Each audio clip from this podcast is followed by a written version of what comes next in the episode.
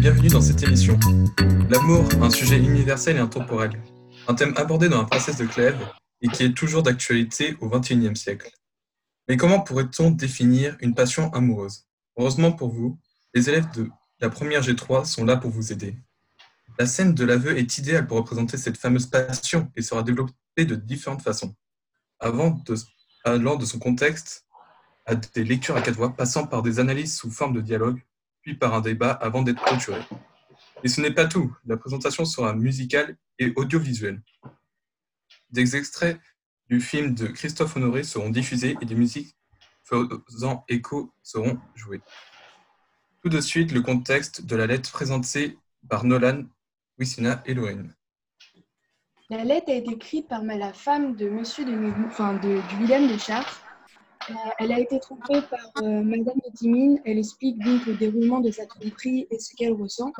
La lettre arrive à Madame de Clèves qui croit que cette lettre est pour Monsieur de Nemours. Elle a le sentiment d'être trompée, qu'il n'avait pas vraiment de sentiment pour elle. Elle découvre que cette lettre n'était pas pour lui. Cette nouvelle lui, révèle ses sentiments qu'elle éprouve pour Monsieur de Nemours. Désormais, nous allons vous présenter une musique qui fait écho à l'aveu de Madame de Clèves. C'est un extrait de Cœur volé d'Aelen. C'est un artiste inconnu avec deux musiques, avec quand même 80 000 écoutes sur Spotify. Le genre musical, c'est du rap, et le titre, c'est Cœur volé. Car comme il dit dans son refrain, il a l'impression de s'être retiré son cœur et donc d'avoir perdu celle qu'il aime, comme Monsieur de Clèves qui a perdu Madame de Clèves. Ici le, représente, ici, le refrain représente la situation de Monsieur de Clèves. Il y a une différence entre les deux œuvres, c'est que la personne que l'œuvre a perdue n'est pas présente dans la scène, alors que dans La Princesse de Clèves, Madame de Clèves est couverte d'armes il se sent indigne envers Monsieur de Ses yeux m'ont emmené en enfer, son cœur est tout sang comme le monde. Dis-moi seulement qu'est-ce qu'il faut faire si cette fille tient la main d'un autre. J'ai beau crier très fort, je sais qu'elle m'entend pas. Fourni trop défend, j'ai fait le con, c'est trop tard. Je vais te raconter mon histoire. Elle et moi, on était des enfants. Et je ne sais plus trop pour quelle raison, mais la victoire était pour Madame Distance. Et on a plus dix ans. Donc viens par là, je l'attrape en lui disant. Ma belle, mon cœur tu l'as volé. Je te demanderai qu'une chose, c'est de me le redonner. Je te souhaite courage, je vais quand même t'épauler. Un petit câlin avant que je te laisse t'envoler. On passe au film La belle personne de Christophe Honoré qui est sorti en 2008. C'est une version moderne de La princesse de Clèves, livre du XVIIe siècle qui se retrouve transposé dans un lycée parisien du XXIe siècle. Dans ce film, Johnny, 16 ans, change de lycée suite à la mort de sa mère. Dans sa nouvelle bande d'amis, elle va rencontrer Otto avec qui elle deviendra proche. Et par la suite, elle va faire la rencontre de Nemours, son professeur d'italien.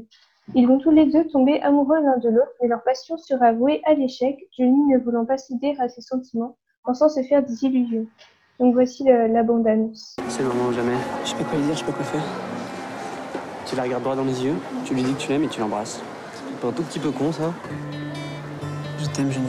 Je suis tombé amoureux de toi dès que je t'ai C'est comme ça, c'est évident, je le sais. Fais attention à moi. Toujours. Monsieur Nemo, je vous présente Jenny de Chartres, la cousine de Mathias. Bonjour. Bah, venez vous asseoir à côté de moi.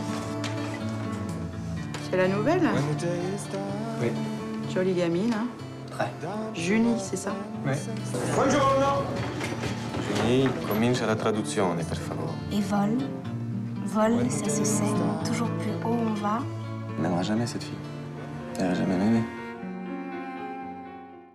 Nous allons maintenant procéder à la lecture de la scène de l'aveu. Eh bien, monsieur, Lui répondit-elle en se jetant à ses genoux. je vais vous faire un aveu que l'on n'a jamais fait à son mari. Mais l'innocence de ma conduite et de mes intentions m'en dit la force. Il est vrai que j'ai des raisons de m'éloigner de la cour et que je veux éviter les périls trouvent quelquefois les personnes de mon âge. Je n'ai jamais donné nulle marque de faiblesse, et je ne craindrais pas d'en laisser paraître si vous me laissiez la liberté de me retirer de la cour, ou si j'avais encore Madame de Chartres pour aider à me conduire. Quelque dangereux que soit le parti que je prends, je le prends avec joie pour me conserver d'être digne d'être à vous. Je vous demande mille pardons si j'ai des sentiments qui vous déplaisent. Du moins, je ne vous, je ne vous déplairai jamais par mes actions. Songez que pour faire ce que j'ai fait, il faut avoir plus d'amitié et plus d'estime pour un mari que l'on n'a jamais eu. Conduisez-moi, ayez pitié de moi, et aimez-moi encore, si vous pouvez. Monsieur de Clèves était demeuré, pendant tout ce discours, la tête appuyée sur ses mains, hors de lui-même, et il n'avait pas songé à faire relever sa femme. Quand elle eut cessé de parler, qu'il jeta les yeux sur elle, qu'il la vit à ses genoux, le visage couvert de larmes, et d'une beauté si admirable, il pensa mourir de douleur, et l'embrassant en la relevant. Ayez pitié de moi vous-même, madame, lui dit-il. J'en suis digne, et pardonnez si, dans les premiers moments d'une affliction aussi violente qu'est la mienne, je ne réponds pas comme je dois à un procédé comme le vôtre. Vous me paraissez plus digne d'estime et d'admiration que tout ce qu'il n'y a jamais eu de femme au monde. Moi aussi, je me trouve le plus malheureux homme qui ait jamais été. Vous m'avez donné de la passion dès le premier moment que je vous ai vu. Vos rigueurs et votre possession n'ont pu l'éteindre. Elles durent encore. Je n'ai jamais je n'ai jamais pu vous donner de l'amour. Et je vois que vous craignez d'en avoir pour un autre. Et qui est-il, madame, cet homme heureux, qui vous donnait de cette crainte Depuis quand vous plaît-il? Qu'a-t-il fait pour vous plaire? Quel chemin a-t-il trouvé pour aller à votre cœur? Je m'étais consolé en quelque sorte de ne l'avoir pas touché par la pensée qu'il était incapable de l'être. Cependant, un autre fait, c'est que je n'ai pu faire. J'ai tout ensemble la jalousie d'un mari et celle d'un amant. Mais il est impossible d'avoir celle d'un mari après un procédé comme le vôtre. Il est trop noble pour ne pas donner une sûreté entière. Il me console même comme votre amant. La confiance et la sincérité que vous avez pour moi sont d'un prix infini. Vous m'estimez assez pour croire que je n'abuserai pas de cet aveu. Vous avez raison, madame. Je n'en abuserai pas, et je, ne vous en aimerai pas moins. Vous me rendez malheureux par la, plus, grande marque de fidélité que, que jamais une femme ait donnée à son mari. Mais madame, achevez et apprenez-moi qui est celui que, que vous voulez éviter. Je vous supplie de ne me le point demander. Je suis résolue de ne pas vous le dire, et je crois que la prudence ne veut pas que je vous le nomme. Après cette lecture, une question se pose. Est-ce que l'on a vraiment compris ce passage? J'ai entendu dire que cet aveu sort de l'ordinaire, mais pourquoi cet aveu sort-il de l'ordinaire? Cet aveu sort de l'ordinaire car quand Madame de Clèves dit « Je vais vous faire un aveu que l'on n'a jamais fait à son mari », c'est un peu comme si elle voulait préparer son mari à un grand événement qui va se passer et elle ne veut pas qu'il soit choqué. Elle annonce que ce que ce qu'elle va faire est exceptionnel. Mais dit-elle directement qu'elle a des sentiments pour un autre homme? Non, elle utilise le mot des raisons pour ne pas dire ses sentiments et éviter de parler de la personne pour qui elle a des sentiments. Elle ne dit pas non plus pourquoi elle veut s'éloigner de la cour, mais nous savons tous que c'est pour que ses sentiments ne puissent être dévoilés. Madame de Clèves est-elle considérée comme une héroïne? Oui, en effet. On peut le voir avec un champ lexical de l'héroïsme, force, péril, je n'ai jamais donné nulle marque de faiblesse, je ne craindrai pas, ainsi que dangereux. Elle prend aussi des risques en faisant cet aveu. Cela montre que c'est une princesse héroïque qui brave les conventions religieuses et sociales, par exemple le tabou de l'adultère, pour faire une révélation sincère et noble. Est-elle vraiment sincère? Oui, elle s'en veut, pour quelque chose qu'elle ne peut pas contrôler, l'amour. Elle le fait aussi pour son mari, et est fière de le faire pour lui, en lui avouant elle reste digne de l'amour qu'il lui porte.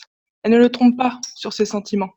Elle est aussi déchirée entre son éducation, donc sa morale, et son amour pour le duc de Nemours. Son éducation lui interdit son amour pour un autre que son mari. D'ailleurs, la mère de la princesse de Clèves s'est profondément investie dans son éducation. Elle voulait que sa fille soit le modèle de la perfection dans tout ce qu'elle fait. Sa sincérité s'arrête au moment où elle devrait dévoiler l'identité de celui qu'elle aime. Sent-elle de la culpabilité lors de cet aveu En fait, je ne pense pas, car elle utilise un champ lexical de l'innocence, alors que normalement, elle devrait utiliser le champ lexical de la culpabilité, puisque c'est censé être le but de cet aveu. Elle tente de montrer qu'elle ne fait aucune faute. Donc, elle se contredit dans ses propos? Oui, un peu, car elle commence par dire qu'elle voulait s'éloigner de la cour pour ne pas succomber, mais juste après, elle dit qu'elle n'a jamais cédé et qu'elle réussissait à résister. Ces deux, ces deux idées s'opposent donc. Ces deux idées s'opposent-elles vraiment? En fait, elle en arrive à éprouver des sentiments tellement forts qu'elle pense qu'il est impossible de côtoyer l'autre homme et de résister en restant vertueuse. Quels sont donc les sentiments de Monsieur de Clèves après cet aveu? Il est désespéré. On le voit avec sa posture, la tête appuyée sur ses mains, mais il cherchera d'abord à la consoler. Ayez pitié de vous-même. On voit que pendant tout le temps du discours, il a cette posture. Monsieur de Clèves n'aime donc plus sa femme?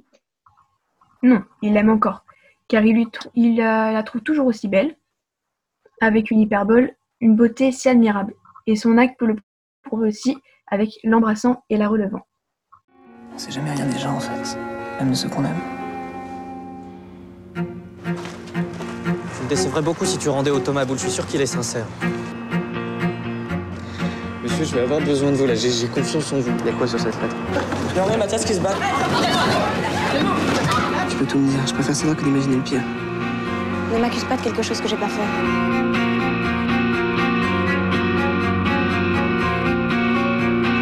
Pas continuer comme ça, Julie. Je suis aussi perdu que toi. Donc, quand la princesse de Clèves avoue ses sentiments pour Monsieur de Nemours, Monsieur de Clèves est très troublé, c'est bien ça? Oui, en effet. Son trouble se voit dès le début de sa première réplique où il révèle son trouble intérieur à la ligne 16. Ayez pitié de moi, vous-même, madame, lui dit-il, j'en suis digne. Le prince de Clèves souligne aussi son désarroi grâce à l'utilisation du champ lexical de la douleur, avec affliction aussi violente, le plus malheureux homme, je m'étais consolé, vous me rendez malheureux, la jalousie. Il va exprimer à maintes reprises sa jalousie par une succession de questions. Et qui est-il, madame, cet homme heureux qui vous donne cette crainte? Dans quel... Depuis quand vous plaît-il? Qu'a-t-il fait pour vous plaire? Quel chemin a-t-il trouvé pour aller à votre cœur? Et aussi des phrases affirmatives. J'ai tous ensemble la jalousie d'un ma- d'un mari et d'un amant, et je ne vous aimerai pas moins. Mais il se montre tout de même très indulgent et bienveillant, non? Oui, malgré son malheur et sa jalousie, il garde sa grandeur d'âme, ce qui peut paraître très surprenant en vue de la situation. Et donc, on peut le constater notamment avec le fait qu'il réponde aux questions qu'il vient de poser, qui sont des questions dues à sa jalousie, mais très vite, au fil de son discours, Monsieur de Clèves va essayer de combattre cette jalousie, notamment en répondant à ses propres questions et en promettant de ne pas abuser de la réponse qu'il lui fera la princesse de Clèves si elle lui avoue qui elle aime. Il dit à la ligne 14 Je n'abuserai pas de cet aveu. Vous avez raison, madame. Je n'abuserai pas et je ne vous aimerai pas moins. Ces paroles montrent bien que tout d'abord, il aimera toujours autant la princesse de Clèves, malgré le fait qu'elle aime un autre homme que lui, mais aussi qu'encore une fois, il ne laissera pas place à, à la jalousie. Également, de la ligne 12 à 15, on peut voir des mots ou groupes de mots faisant référence au champ lexical de la vertu, donc c'est-à-dire aux capacités à faire le bien, à faire de bonnes actions. Et donc, on peut citer la confiance, la sincérité, un prix infini, vous m'estimez, la plus grande marque de fidélité. Tous ces mots ou groupes de mots, ainsi que le passage qui commence à la ligne 12, complimentent la princesse de Clèves et nous montrent que Monsieur de Clèves n'a aucune rancœur envers elle et qu'il va même jusqu'à lui pardonner. D'accord, donc en résumé, Monsieur de Clèves est tellement amoureux de sa femme qu'il la remercie de sa sincérité et de ses aveux et lui pardonne tout. Malgré son immense tristesse de ne pas être aimé d'elle et qu'elle en aime un autre, il ne l'aimera pas moins. Ne m'en veux pas, mais c'est toi qui as fait la conne. Yeah. Je t'ai tout donné, mais toi tu allais voir un autre. Maintenant elle a pris ta place. Je vais refaire ma vie, il faudra que tu t'effaces. Aucun calcul, tu m'as même zappé. La roue a tourné, tourné, retour en pleine face. Avec moi tu étais cruel, tu te retrouves avec tes regrets face à toi-même. Dans tout ça, le mal, c'est toi, c'est toi-même.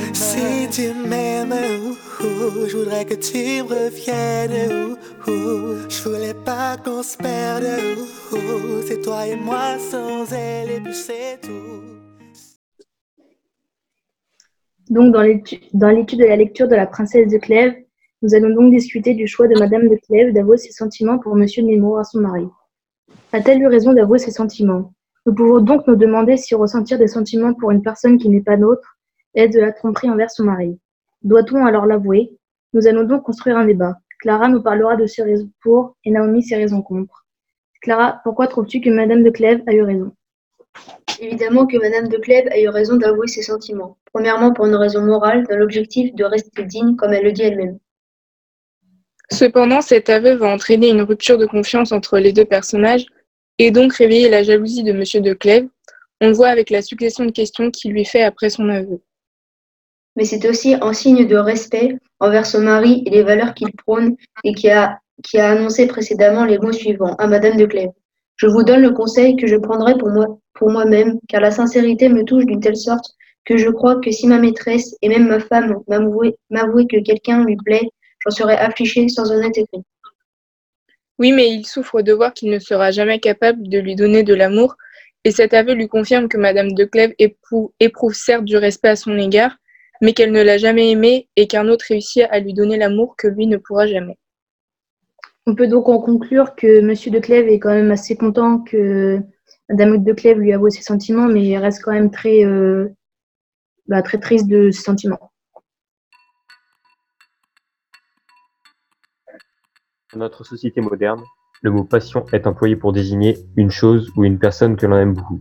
Par exemple, l'orthographe me, me passionne ou j'ai une passion pour les diagrammes pieuvres. Même si la passion est toujours liée à l'amour, ce n'est pas le mot le plus pertinent aujourd'hui. Or, le mot passion vient du latin passio qui signifie souffrance. L'amour, lui, est, une un, est un attachement ou une affection. Donc, quand on parle de passion amoureuse, il est en fait question d'un attachement si fort envers une personne qu'on en souffre. Euh, bah, très loin du sens euh, qui est donné aujourd'hui donc. Alors vous, oui vous chers auditeurs, quand vous souffrez, pour vos souffrances de cœur, en ces temps si durs, rien de mieux que la lecture. C'est comme l'acide propanoïque, mais ça ne vous sera pas fatal.